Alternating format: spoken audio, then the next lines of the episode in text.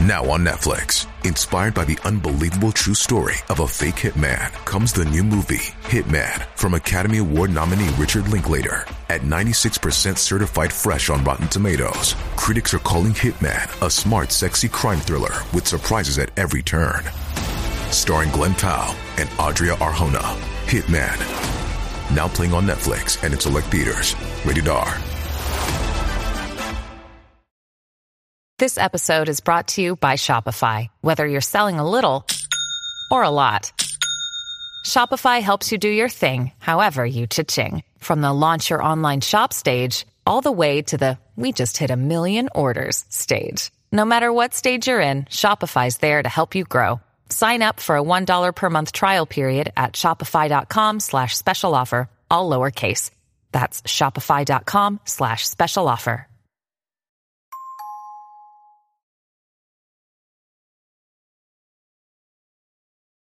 1980年2月24日に行われた早稲田大学商学部の入学試験当日。試験官として立ち会った学生数人がふと見た受験生の問題を見て違和感に気づいた。試験前の2月12日に都内のある学習塾から依頼されて作成した模範解答の中の問題と試験当日の実際の入試問題が似ているどころか全く同じだったため試験官の大学生はすぐに上に報告。早稲田大学の教授会は入試問題が漏洩した恐れがあると判断。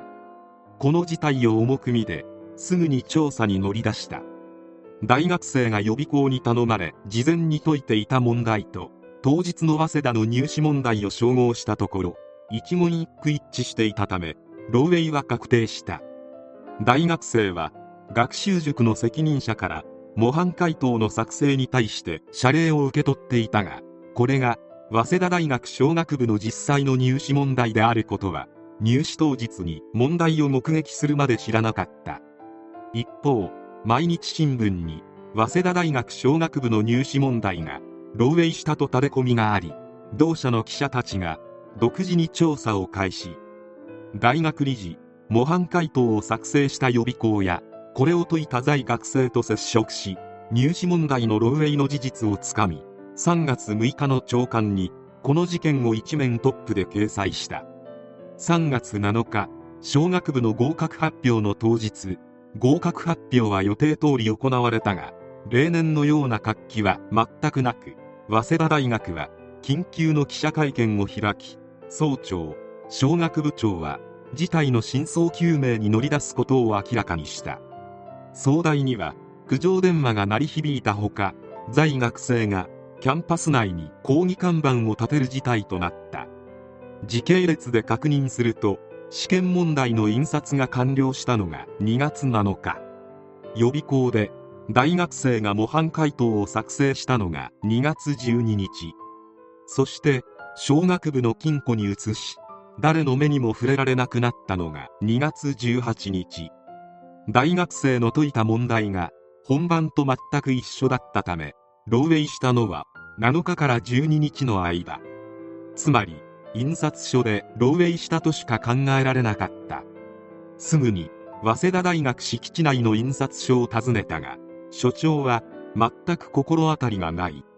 それもそのはず試験問題印刷は相当に厳重なチェック体制で行われており印刷中職員は早稲田の敷地を出ることすら許されない。ボディチェックも行われ外部との接触は完全に遮断された状態だった。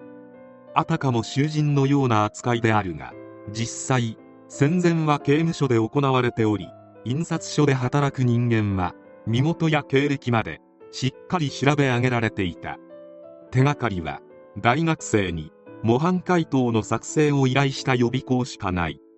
毎日新聞の執念の説得により問題を持ち込んだのは知り合いの会社員という証言を得ることができた。記者はすぐにその会社員宅を訪ねた。問題をどこで入手したかを聞いてみたが早稲田の歴史を汚したくないと言ってかたくなに答えようとしなかった。ちなみにこの会社員は早稲田とは何のゆかりもない。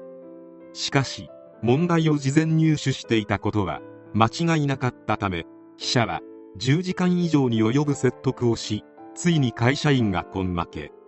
その会社員に問題を持ってきたのは高校時代の恩師の A 先生だった。記者は次に A 先生を直撃。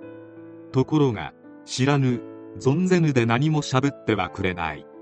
そもそも早稲田の職員でもない A 先生が試験回答を直接入手できたとは到底思えないため共犯がいることは間違いなかった。記者は A 先生を再度説得。誰から問題を入手したのかと聞くと言えば社会問題となると言ってかたくなに言わなかったがすでに社会問題になっていたため観念し問題を大学職員の男から入手したと認めた。記者は大学職員の50代の男を取材。警察も動き始めていたこともありあと2人共犯者がいると認めた。後日大学職員2名そして問題を盗んだ印刷所の職員が警察に出頭。ようやく事件の真相が明らかになった。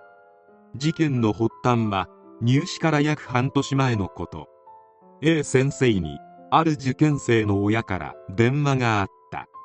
その内容がうちの息子が二度腕跡がない。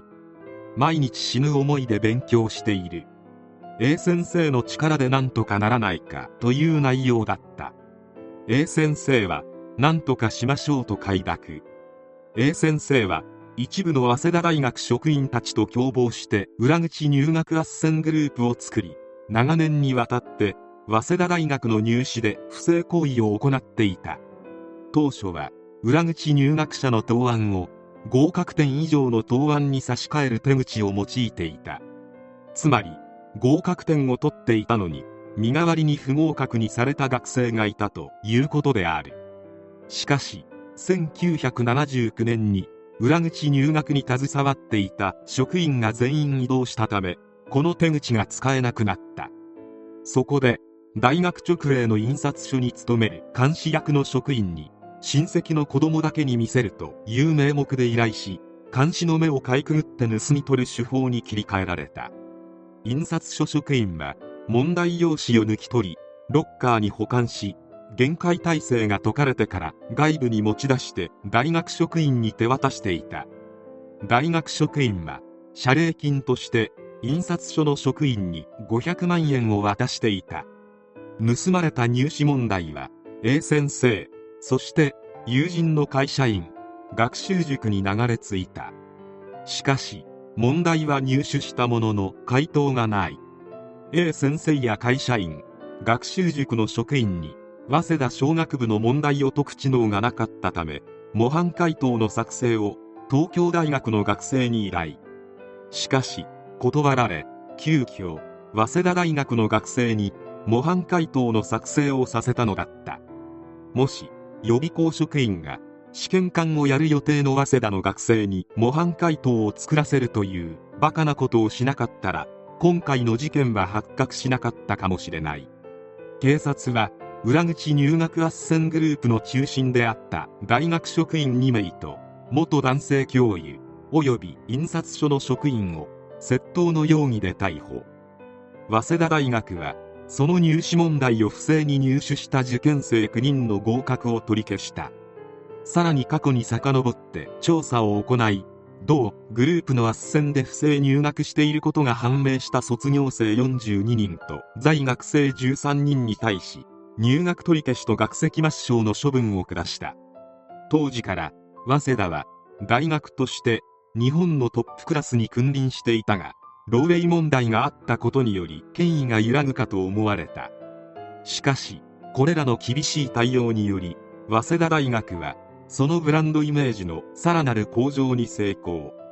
そして80年代後半から現在に至るまで最難観光の一角として君臨することになったのである。3月11日には漏洩事件に介在していたとして教育学部教授が解任され3月13日には小学部長が隕石辞任。3月22日には早稲田大学総長室調査役の職員が電車に飛び込み自決。3月24日には教育学部長が隕石辞任した。